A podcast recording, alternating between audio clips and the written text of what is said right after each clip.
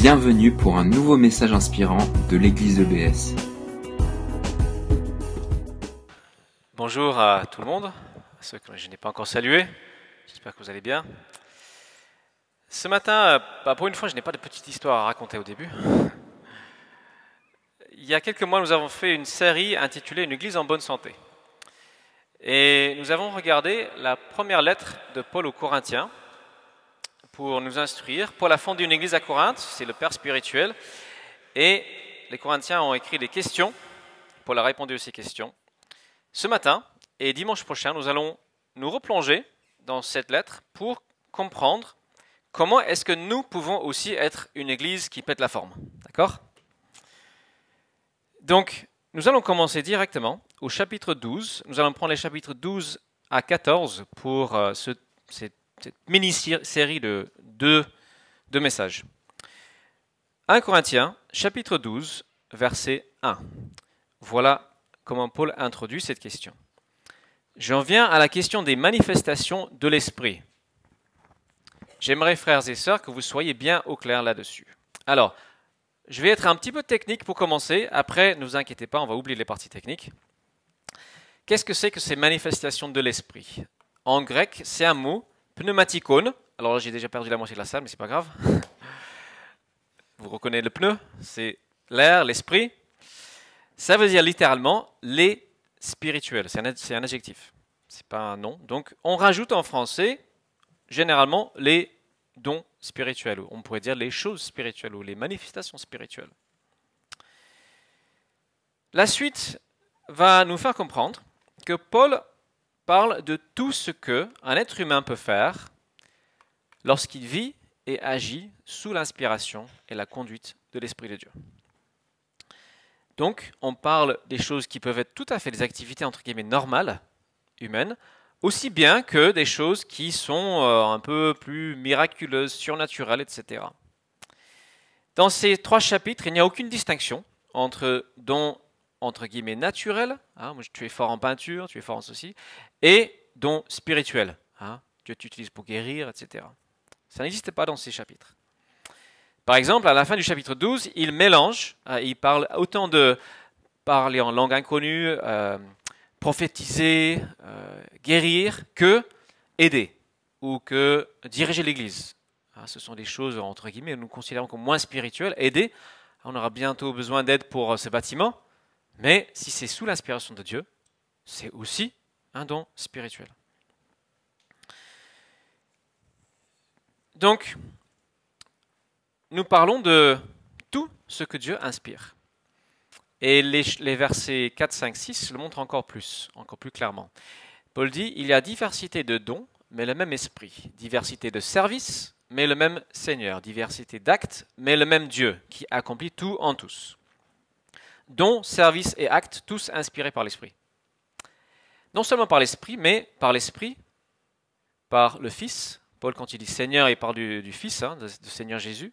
Dieu, quand il dit Dieu en général, il parle du Père. Donc on a le Père, le Fils et l'Esprit qui inspirent ensemble des actes, des services et des dons. Et là, encore un petit peu technique, qu'est-ce que c'est pour bien comprendre Alors, je crois que j'ai oublié. Voilà, c'est écrit, hein, don charismaton, ça veut dire les grâces. Donc on rajoute don, les dons de la grâce. Euh, Diaconon, en français, on a le mot diacre, ça veut dire, ça vient du mot serviteur. Donc tout ce qui peut être service. Acte, vous reconnaissez certainement énergie, ça vient de ce mot-là. Énergématon, c'est le travail qu'on fournit. Voilà. Donc ce matin, quand l'équipe de louange avec Philippe, ils ont préparé leur temps, quelque part, c'est l'humain qui a agi. Philippe a choisi des chants, mais je crois vraiment qu'il était sous inspiration. Donc c'est tout simplement agir de façon inspirée par Dieu. Dans la suite de ces textes, on va quand même être un peu plus dans ce qu'on appelle les charismatones, donc les dons euh, spirituels que nous disons en français. Lisons donc la suite de ce texte. À chacun, l'Esprit se manifeste d'une façon particulière en vue du bien commun. L'Esprit donne à l'un une parole de sagesse, à un autre, le même Esprit donne une parole de connaissance. L'un reçoit par l'Esprit la foi, d'une manière particulière, un autre parce que par ce seul et même esprit, des dons de la grâce sous forme de guérison. à un autre des actes miraculeux, à un autre il est donné de prophétiser, à un autre de distinguer entre les esprits, à l'un est donné de s'exprimer dans des langues inconnues, à un autre d'interpréter ces langues, mais tout cela est l'œuvre d'un seul et même esprit, qui distribue son activité à chacun de manière particulière comme il veut. Voilà notre texte de base pour aujourd'hui. Et je vais tirer trois choses, trois leçons de ce texte. On va parler de casserole dans un instant. Premier point, Dieu est tout contrôle, Dieu est le maître, Dieu gère. Deuxièmement, Dieu aime et Dieu veut la variété. Et enfin, l'amour avant tout. Allons-y donc, c'est Dieu qui reste toujours celui qui gère, le maître, c'est celui qui choisit qui il veut pour agir. Six fois dans notre texte, c'était en jaune, le mot esprit apparaît. Pour insister que c'est bien lui, c'est bien Dieu qui est à l'origine, qui distribue des dons à qui il veut, qui inspire qui il veut, il veut. Personne ne peut s'attribuer un don, un don c'est donné, tu reçois. Alors comment faire? Bah, Si tu veux recevoir quelque chose, tu ouvres les mains. Tu dis je veux bien. Je veux bien recevoir. Donc l'important, c'est d'être ouvert et réceptif à recevoir quelque chose de la part de Dieu. Et là, j'en viens à l'image des casseroles. Pourquoi je parle de casseroles ce matin? Je compare Dieu à un expert chef cuisinier qui veut mijoter des bons plats. Parfois, il va utiliser la petite casserole juste pour faire cuire un œuf. Parfois, il aura besoin de tel ustensile pour le passoire, par exemple. Il aura besoin de tous les ustensiles et toutes les casseroles de la cuisine pour faire ce qu'il veut. Et nous, nous sommes les casseroles. Peut-être dans tous les sens. Et il peut choisir celle qu'il veut pour faire son travail. Alors, si tu es ustensile ou casserole, quel est ton rôle? Je crois qu'il y a deux choses. La première chose, c'est de te garder un minimum propre, parce que c'est plus agréable pour le cuisiner de choisir un plat propre qu'un plat ou couvert de crasse. Alors bien sûr, il peut le faire. Mais ça, c'est le premier point. Et le deuxième point, c'est je dis, bah, Dieu, moi je veux bien que tu m'utilises. Tout simplement. Je veux bien que tu m'utilises. Et si tu choisis d'utiliser quelqu'un d'autre, une autre casserole, ce n'est pas grave, tu fais ton travail, ah, je te laisse faire. Et c'est tout un long chemin, si vous êtes comme moi, pour accepter que, bah, en fait, tu n'es pas la grosse casserole, tu es la petite, euh, la petite euh, mais qui a son rôle, qui a son importance, qui a sa place. Donc Dieu est le maître. Je viens au deuxième point, Dieu aime et veut la variété. Il y a une grande variété de manifestations de l'Esprit de Dieu. Pas seulement des, dons, mais des manifestations. Et il est absolument clair, si vous lisez la fin du chapitre, que Paul ne s'attend pas à ce qu'une seule personne résume en lui, en elle, tous ses dons. Il dit dans les versets 29 à 30, tous sont-ils apôtres? Tous sont-ils prophètes? Tous sont-ils enseignants? Tous font-ils des miracles? Tous sont-ils des dons de guérison? Tous parlent-ils en langue? Tous interprètent-ils? Et c'est le dernier point un peu technique. En français, ça ne se voit pas, mais en grec, ce sont des questions négatives. Autrement, enfin mieux traduit, n'est-ce pas que tous ne sont pas apôtres? N'est-ce pas que tous n'ont pas des dons de guérison? N'est-ce pas que tous ne parlent pas en langue? Tout est à la forme négative. Donc, ne vous attendez pas à ce que votre pasteur incarne tous les dons. Ce serait non biblique. L'homme orchestre n'est pas dans les plans de Dieu. L'orchestre, ça c'est l'autre métaphore, hein. tous les instruments, ça c'est le plan de Dieu. Je pense que je suis plutôt enseignant que guérisseur, ah, même si c'est vrai que Dieu m'a déjà utilisé pour guérir par la prière. Dieu peut toujours utiliser euh, de plusieurs manières, mais on a probablement un, deux, trois dons plus particuliers. Entre ces deux extraits qu'on a, on lus, il y a tout un long passage où Paul parle de l'Église comme un corps. Et dans le corps, chacun a son rôle particulier à jouer, chaque membre est relié aux autres. On a certains qui ont des dons plus réguliers, qui vont être plus en avant, les mains hein, sont très très sollicités. Euh, certains vont plus structurer les choses dans une communauté, mais ce qui compte, c'est l'ensemble. Et je pense que ça doit nous interpeller.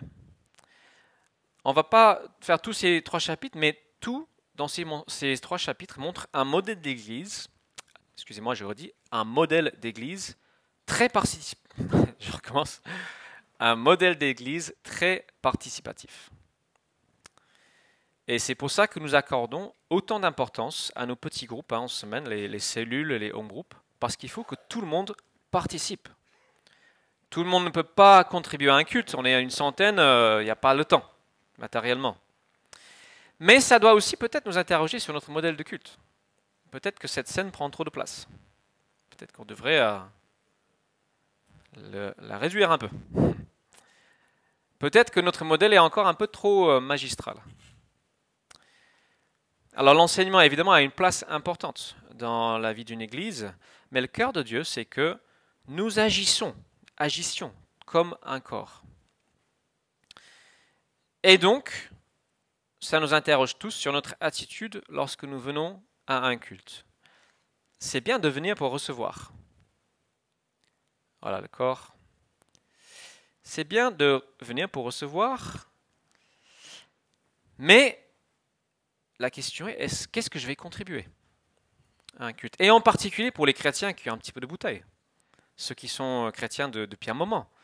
Votre question doit plutôt être maintenant, qu'est-ce que je vais apporter à ce culte? Non pas ce que je vais recevoir. Si vous êtes chrétien depuis dix ans, c'est plutôt cette question-là. Je vais apporter quoi, moi? Une prière, un encouragement, une parole. Ne serait-ce pas, pas merveilleux si l'Église était composée de personnes qui, en semaine, ou la veille, ou le matin, prient, demandent à Dieu, que veux-tu que j'apporte au culte ce matin? Peut-être juste à la fin, prier avec quelqu'un, partager un mot avec quelqu'un, mais peut-être aussi quelque chose pour tous. Je trouve que ça serait formidable. Si ce n'est pas au culte, bah, ça peut être bien sûr, comme on a dit, dans un, petit groupe, cellule, euh, groupe de maison. Et donc, je propose que maintenant, nous mettions en pratique cet enseignement. Ah, je vous ai pris au piège. C'est pas un piège. J'aimerais vous demander de réfléchir à une chose que Dieu a fait en toi ou pour toi depuis un an. Et de dire en deux ou trois phrases, pas plus que 30 secondes, je vais veiller, je mettrai gentiment la main si vous dépassez les 30 secondes. Si vous êtes bavard, écrivez hein, pour limiter. Si vous êtes un peu timide, écrivez aussi. Allez-y, sortez un stylo, sortez votre smartphone. Hein. Réfléchissez. Qu'est-ce que Dieu a fait en toi, pour toi, depuis un an? Qu'est-ce que tu as appris En deux phrases. En deux, trois phrases. Je n'ai pas beaucoup d'illustrations pour cette prédication, donc vous êtes mon illustration. Vous allez illustrer comment Dieu agit. Et nous allons donc nous fortifier les uns les autres en partageant quelques témoignages. En trois minutes, on pourrait en voir dix. Hein. Alors j'ai demandé à d'autres personnes en avance de, lancer les choses, donc si jamais... Je vais commencer donc. Je vais lire ce que j'ai écrit.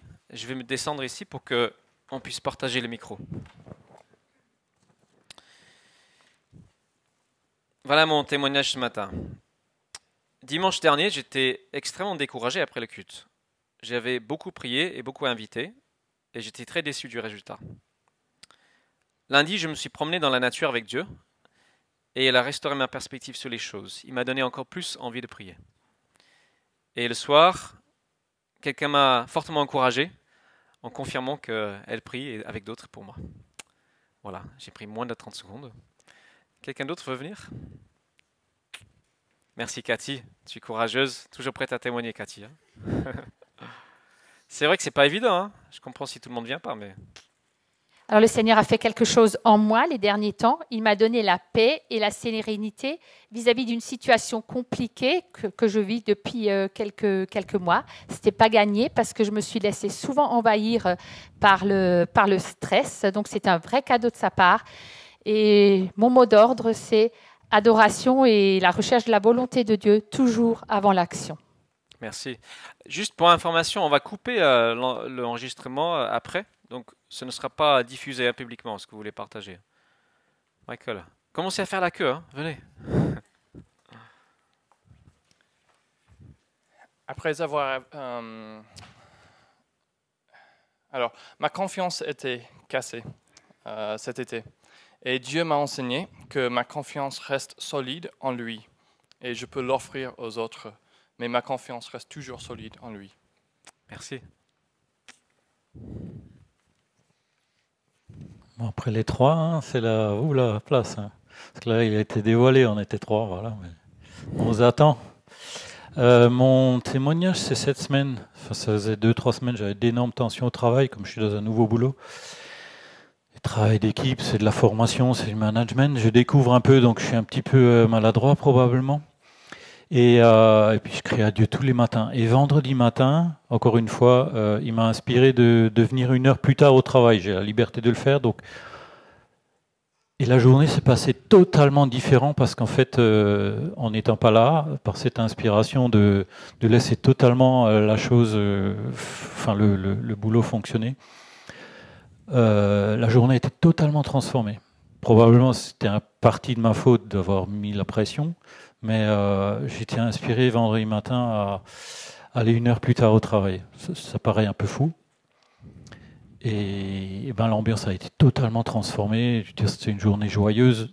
Pour d'autres raisons encore, je ne vais pas rentrer dans les détails, mais c'était. Amen. Merci à, ceux qui ont participé. Nous allons revenir à cette histoire de variété, un Dieu de variété. Il y a dans le Nouveau Testament euh, trois grands passages où on trouve des listes de dons.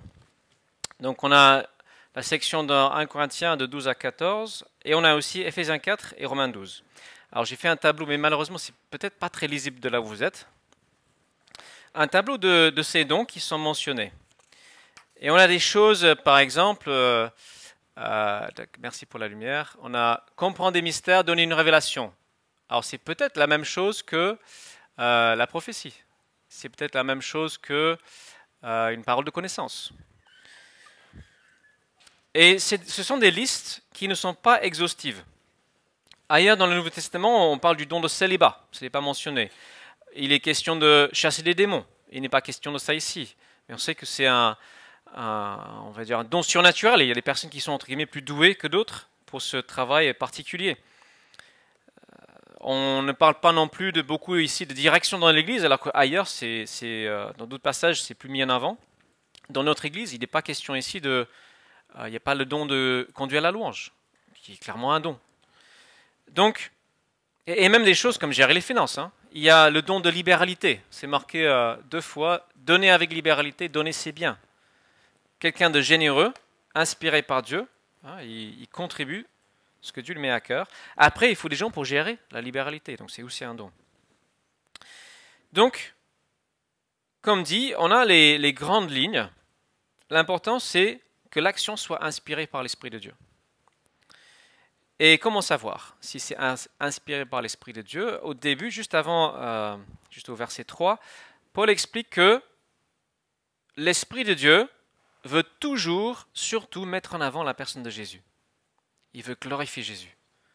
Glorifier le Fils, qui glorifie le Père. Les témoignages qu'on vient d'avoir, ça glorifie le Seigneur. Ça dit combien il est bon, combien il est grand. Donc, tous ces dons existent pour mettre en valeur notre Sauveur, pour dire combien il est bon, son pardon, sa grâce, la réconciliation avec le Père. Et ces tableaux montrent aussi l'importance des dons de parole. Il n'y a que deux qui sont mentionnés dans les trois euh, endroits, c'est prophétie et enseignement. Donc des dons de parole. Dans le texte d'Éphésiens 4, pasteur et enseignant, c'est collé ensemble en grec, hein, encore un peu, un peu de grec, désolé la dernière fois. Ça se réfère à un même don, parce que l'Église est nourrie par la parole de Dieu. C'est ça qui nous nourrit. Et donc c'est un don qui n'est pas réservé seulement aux enseignants ou aux pasteurs.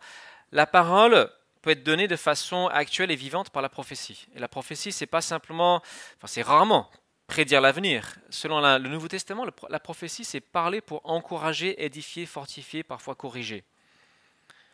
Donner une parole actuelle de Dieu aux autres, exprimer sa pensée.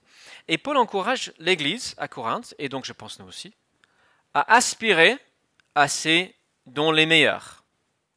Et avant tout, au don de la prophétie. Donc, c'est l'occasion de se questionner où est-ce que j'en suis Où est-ce que nous sommes dans l'exercice des dons que Dieu nous a donnés Pour ma part, j'ai soif de grandir dans, dans l'exercice de ces dons. J'espère que chacun ici aussi. Est-ce que tu aspires à être une bonne casserole?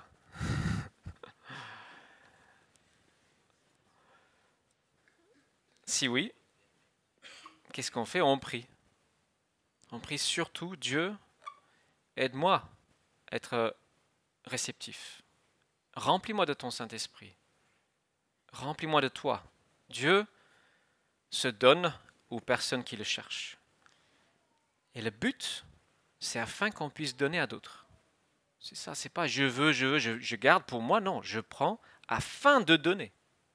Je vous invite à prier deux minutes. Père, devant toi, nous reconnaissons euh, nos limites, parfois notre orgueil de vouloir nous mettre en avant, parfois notre refus de t'écouter. Nous voulons te demander maintenant que tu viennes par ton Saint-Esprit nous remplir, que nous puissions être euh, sensibles à ta voix, attentifs à ce que tu veux faire en nous, parce que tu veux que chacun exerce ses dons de manière à te glorifier le plus. Amen. Et je vais terminer avec le troisième point. Le but, c'est que l'amour doit tout diriger. Au verset 7, Paul dit que l'Esprit se manifeste en vue du bien commun, pour le bien de tous. Si tu exerces un don, si tu rends un service, c'est avant tout pour que d'autres en bénéficient. C'est pour construire ce corps que nous sommes. Et c'est pour, cette raison qu'au milieu de ces chapitres, au plein milieu, Paul met ce qu'on appelle l'hymne à l'amour. C'est un magnifique texte. Je vais résumer un peu. Il dit, même si je sais parler en toutes sortes de langues euh, inconnues, même si j'ai la connaissance fabuleuse de la parole de Dieu, même si je reçois des révélations extraordinaires, même si j'ai une foi qui déplace les montagnes, même si je livre mon corps et mes biens, bref, même si j'accomplis toutes sortes d'exploits spirituels extraordinaires, si je n'ai pas l'amour, ça ne sert à rien. C'est parfaitement inutile perte de temps, rentrer à la maison. Les dons, les choses spirituelles sont limitées dans le temps. L'amour n'est pas limité dans le temps. C'est pourquoi il est au-dessus. C'est pourquoi il est supérieur à la foi, supérieur à l'espérance. L'amour durera éternellement. Parce que c'est relationnel. L'amour que nous avons pour Dieu, l'amour que nous aurons donné les uns aux autres, c'est ça qui va durer.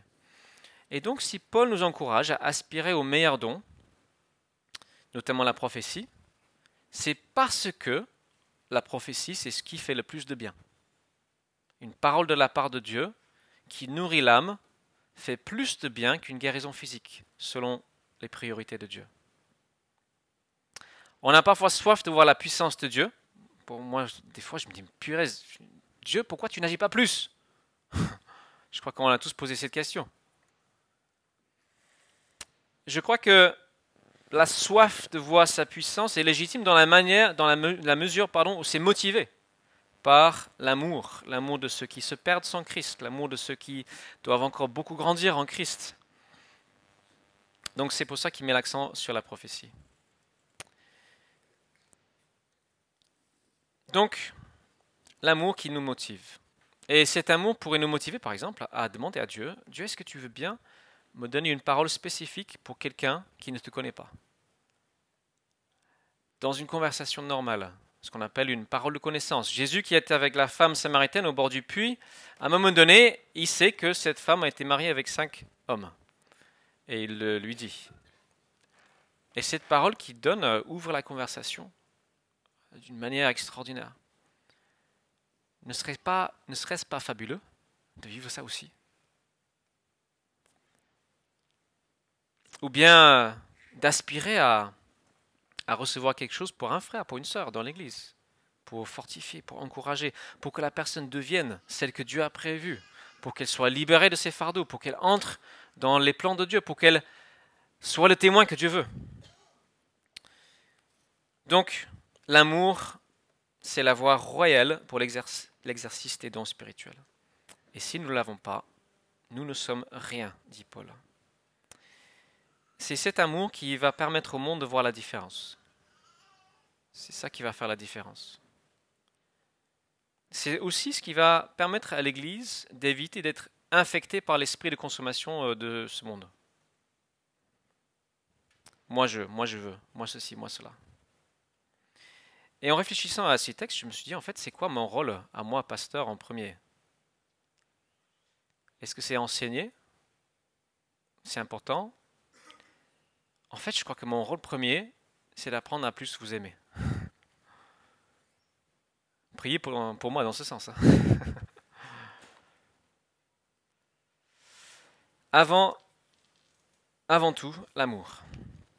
C'est ce que Paul dit. Recherchez avant tout l'amour. Et après, aspirez à utiliser des dons.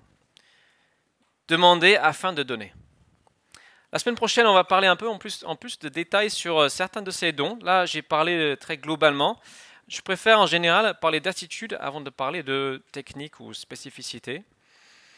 On va parler de, de l'apostolat, de la, prière en langue, de la prophétie, de certains de ces dons qui sont un peu plus controversés. Donc, qu'est-ce qu'on fait de ce texte? Moi, je propose trois idées pour concrétiser euh, ce que Paul nous enseigne. Comme j'ai suggéré tout à l'heure, bah, priez avant le culte, peut-être pour recevoir quelque chose à partager. Peut-être que vous aurez le temps de venir à 9h30 dans la petite salle là derrière pour prier avec ceux qui prient avant le culte. Peut-être demander à Dieu des paroles de connaissance, des paroles ciblées, spécifiques pour vos amis qui ne le connaissent pas. L'exercice des dons n'est pas limité au culte.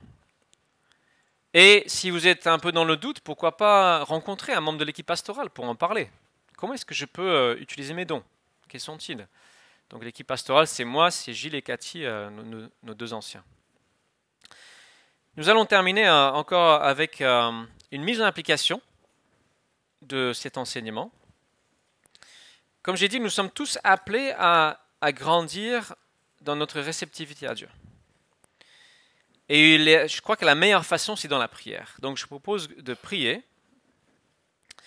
et ce qu'on va faire, euh, les membres de l'équipe de prière, nous avons une petite équipe de 6 ou 7 personnes, je vous demande de vous mettre sur les côtés de la salle, de vous distribuer. Prenez un badge, un badge prière là au fond. Donc il y a Gilles, il y a Cathy, je pense que bah, Laurence et Hervé, si vous voulez aussi, vous n'êtes pas dans l'équipe, mais euh, ah oui, oui, c'est vrai, vous allez chanter. Voilà, ceux qui sont dans l'équipe, euh, mettez-vous un peu autour de la salle. Et je vous invite, pendant qu'on chante de nouveau Merci Jésus, à aller vers quelqu'un et demander la prière. Vous pouvez aller avec un besoin, en disant voilà, j'ai besoin de ceci, j'ai besoin de cela, mais vous pouvez aussi juste y aller, prie pour moi, comme tu veux. Et aux membres de l'équipe de prière, je vous demande d'essayer d'ouvrir vos oreilles spirituelles. Qu'est-ce que Dieu veut donner à cette personne aujourd'hui? Et si vous hésitez, allez-y dans cette perspective je vais aider cette personne qui prie pour moi à grandir. je vais l'aider à, s'entraîner dans la prière, à devenir plus euh, à l'écoute, à l'écoute de Dieu. Je vous invite tous à la prière et puis on va chanter doucement. Merci Jésus, pas trop fort pour qu'on puisse entendre les prières des uns des autres pour terminer ce temps de culte. Merci Jésus, merci parce que tu nous aimes, merci parce que tu es vivant, actuel, réel grand, puissant. Nous voulons t'adorer. Nous voulons que notre vie te serve, que notre vie soit un rayonnement pour toi, que notre vie fasse une différence. Je te prie de délivrer ceux qui ont besoin de délivrance, de soulager ceux qui ont besoin de soulagement, de relever et de corriger aussi ceux qui ont besoin de correction. Tu es celui qui nous appelle à aller plus haut et plus loin. Nous voulons te suivre. Amen. Voilà, n'hésitez pas à vous approcher de quelqu'un et on va chanter un ou peut-être deux chants. Merci d'avoir écouté notre podcast.